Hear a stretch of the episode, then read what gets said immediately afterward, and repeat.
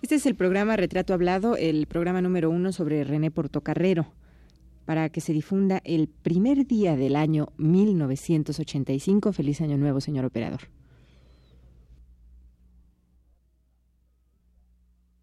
Radio UNAM presenta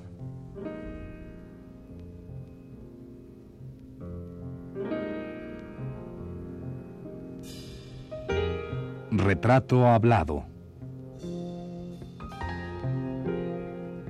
René Portocarrero.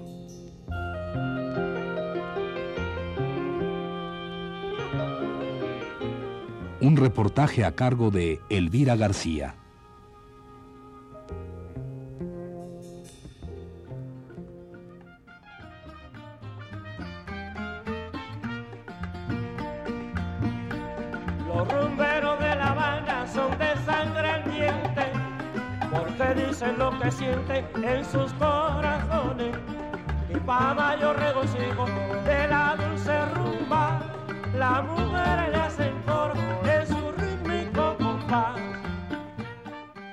Nació en pleno corazón de La Habana Vieja, el barrio más barroco de la ciudad de La Habana, Cuba.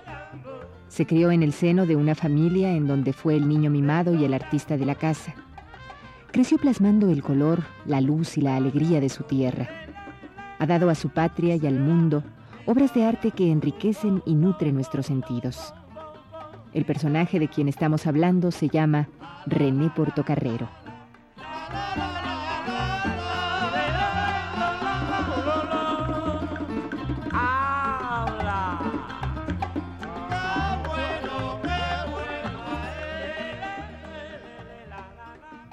René Portocarrero es, que duda cabe, uno de los grandes maestros de la pintura contemporánea en el mundo. Es con los desaparecidos Wilfredo Lam y Amelia Peláez, y el por fortuna aún vivo Mariano Rodríguez, la cuarta columna barroca y colorida de la pintura de este siglo XX en Cuba.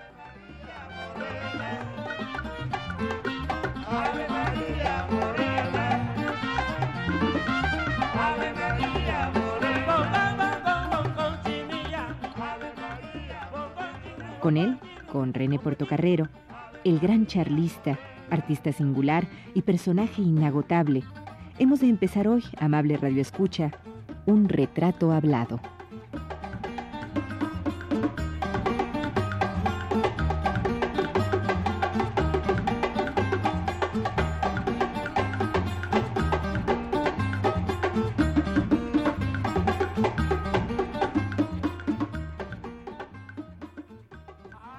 Existe una estrecha relación entre mi infancia y mi vocación posterior, ya definitiva, de la pintura, como tú sabes.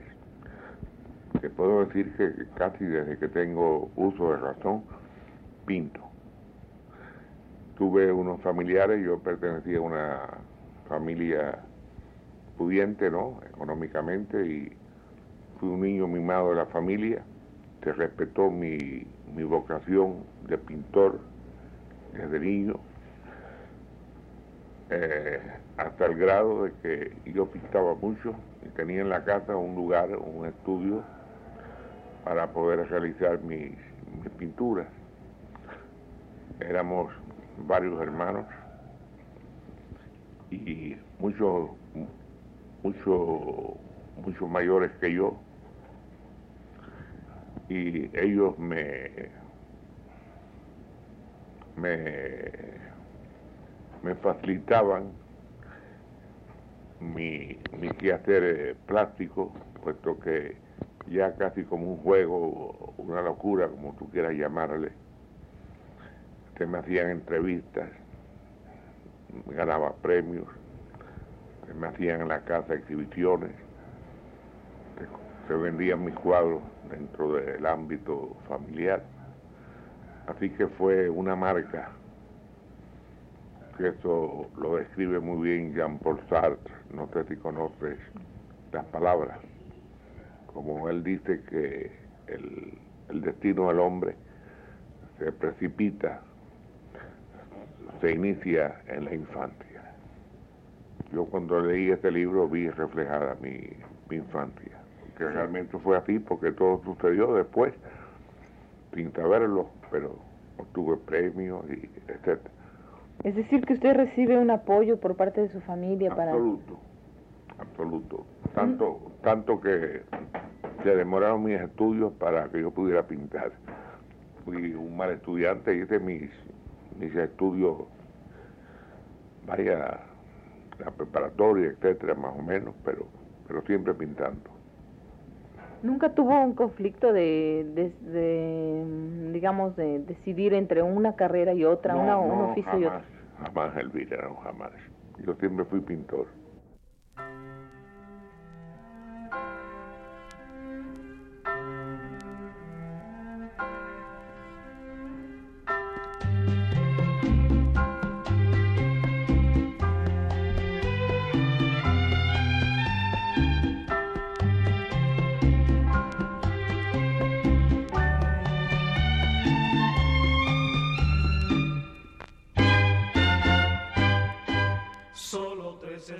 La luz de la ciudad de La Habana, sus calles, rincones y plazas han sido plasmadas, registradas por la mano del pintor René Portocarrero, pero sobre todo sus edificios, sus construcciones de mil y una columnas que tanto cautivan a propios y extraños. La pintura de René Portocarrero nos deja ver como por una gran ventana su ciudad que tanto ama y que él recrea en cada obra. Yo la tengo y por eso me siento feliz en la vida. No me importa que lejos me encuentre, yo pienso en su ¿Recuerda usted su, el primer cuadro que vio, no el que pintó, el primer cuadro que vio cuando joven, cuando niño? Sí, sí lo recuerdo. Mi padre era colector de cuadros, de obras de arte. Yo nací en un barrio, si lo conoces, El Cerro.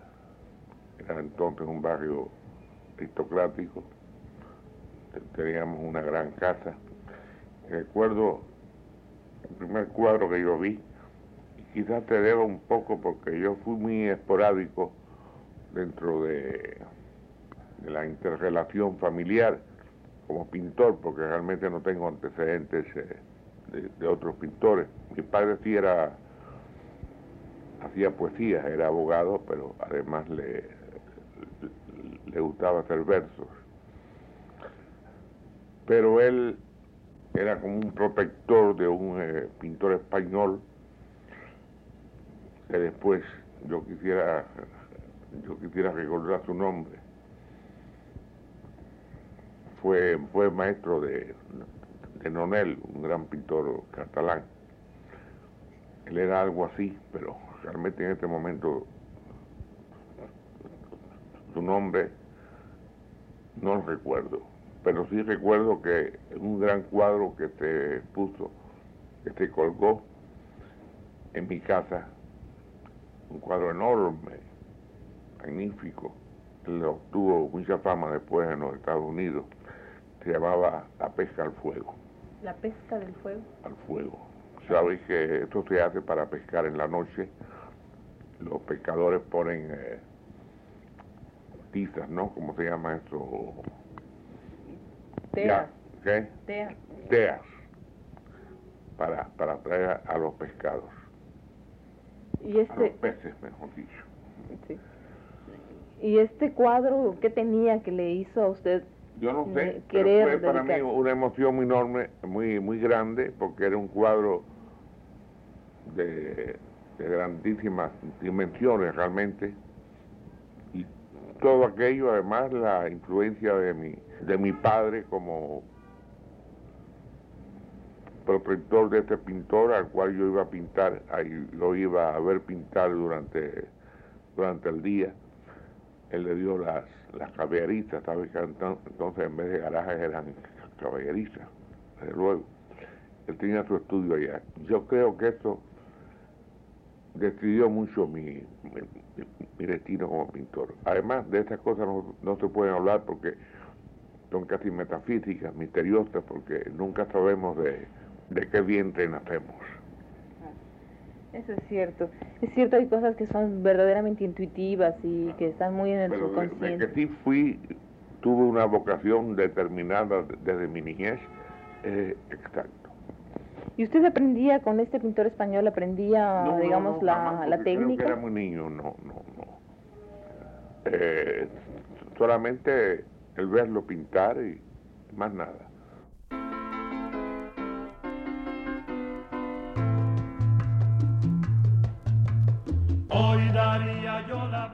Porto, como llaman los amigos cariñosamente a Portocarrero, es un hombre lleno de vitalidad.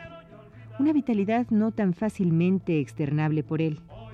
Esa, que es una cualidad, sobre todo tomando en cuenta sus 73 años de edad, es necesario descubrirla en Portocarrero a partir de un buen rato de charla. Hay en su plática un aire del hombre que ha vivido intensamente, que ha viajado mucho, que ha bebido la sabiduría de los grandes maestros de la pintura, la música y la literatura, tres disciplinas que acompañan a Porto en la realización de su propia obra.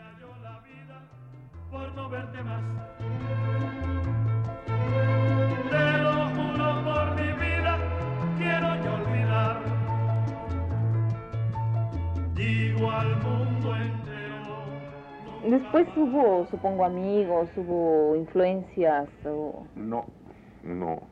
Yo fui un pintor muy solitario siempre. Pero sí pude poner antes de tiempo, porque ya a los 12 años hay un catálogo de la Asociación de Artistas y Escritores, no sé cómo se llama, perdóname. Tengo un poco de amnesia ya para los, los nombres. Pero sí, era el, único salón nacional que tenía en Cuba. Asociación de Pintores y Escultores, exactamente. Por los años 23. Así que imagínate, yo nací con el 12. Así, imagínate, ya tengo mi edad marcada ahí. Yo pongo un cuadro y es admitido en, el salón.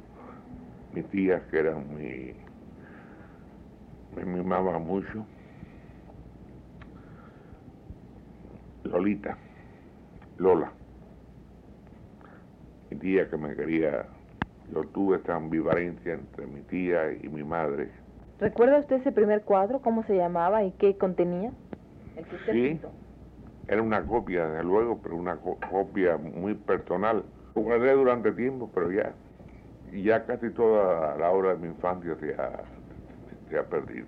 Pero sí, viéndolo allí, viendo ya estos cuadros, realmente te significa un grado de adultez en mis, en mis realizaciones estéticas.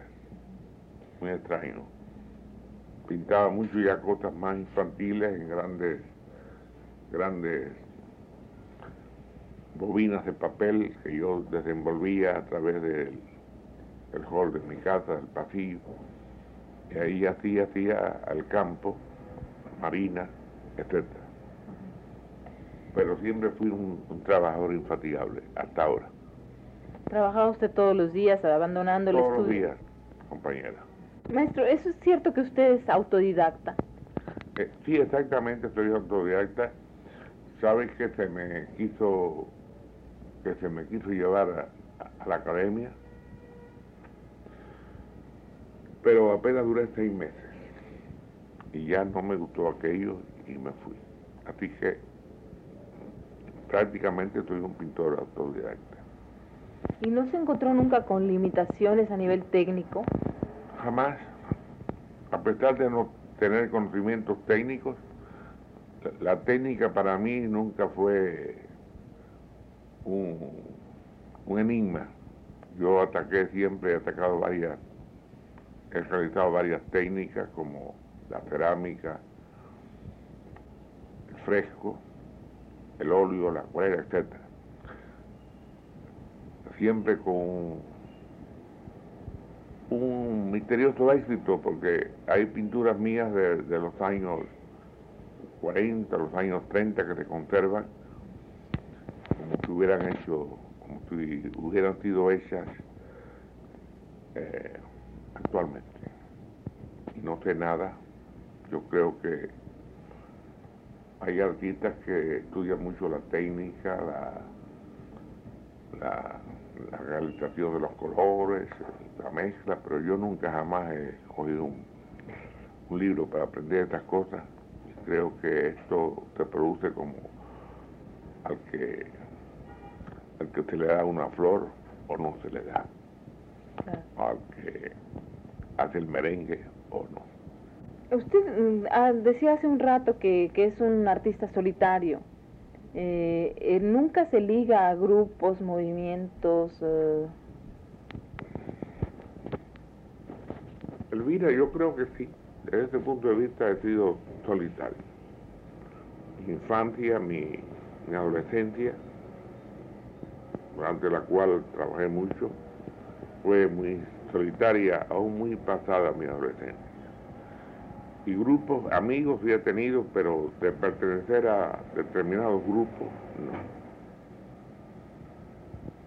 Eh, ¿Siente usted que los grupos, las capillas de artistas, son limitantes hasta cierto punto de, la expresión de un artista? Nunca se me había hecho esta pregunta, pero creo que sí. Hay excepciones como las escuelas del impresionismo francés, etcétera. Pero yo, yo no estoy de acuerdo con eso. Sin embargo, usted es un pintor que ve, supongo, ve mucha pintura, aunque no la... No la... Bueno, sí. Yo siempre he visto mucha pintura.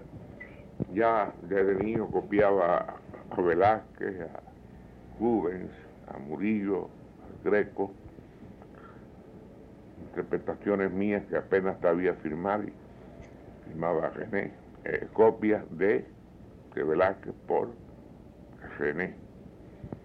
Apenas podía escribir por cajero.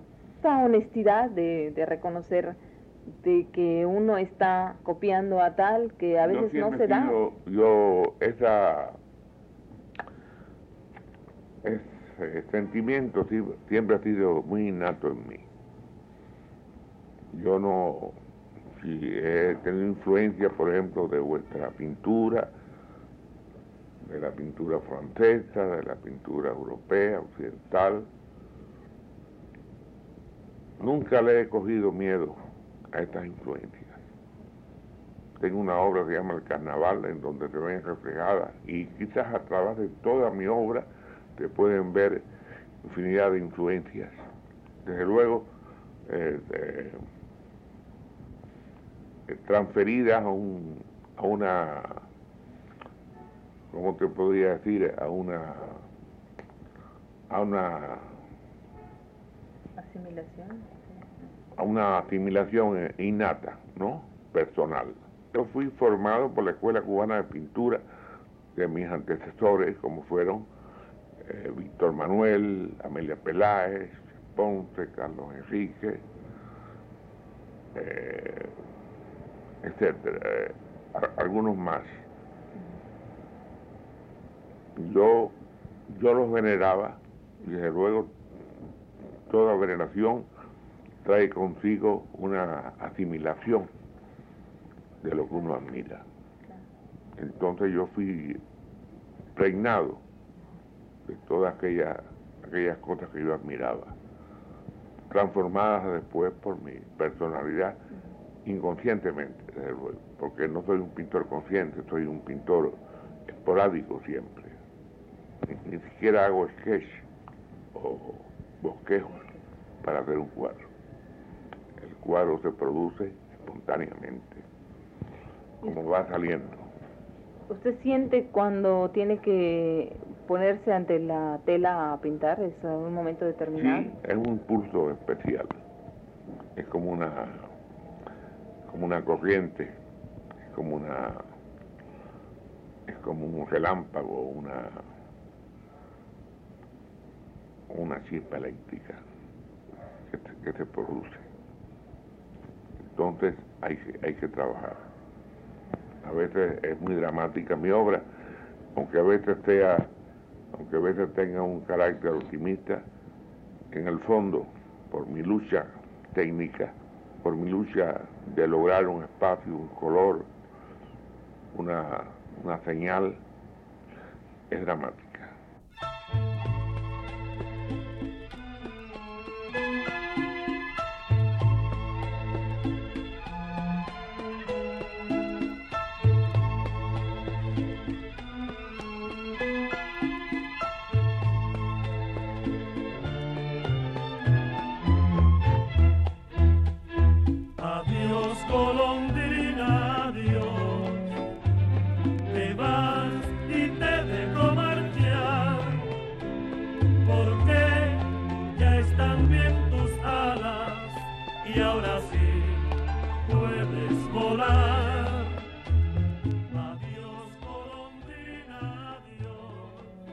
La primera parte de la serie dedicada al pintor cubano René Portocarrero.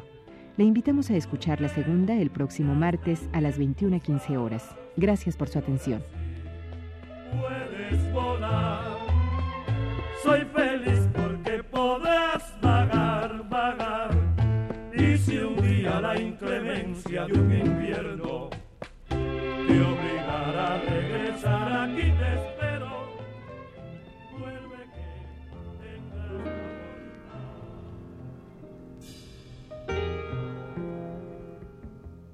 Radio UNAM presentó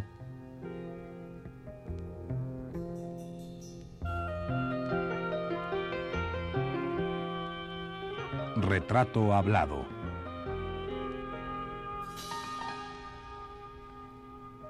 René Portocarrero.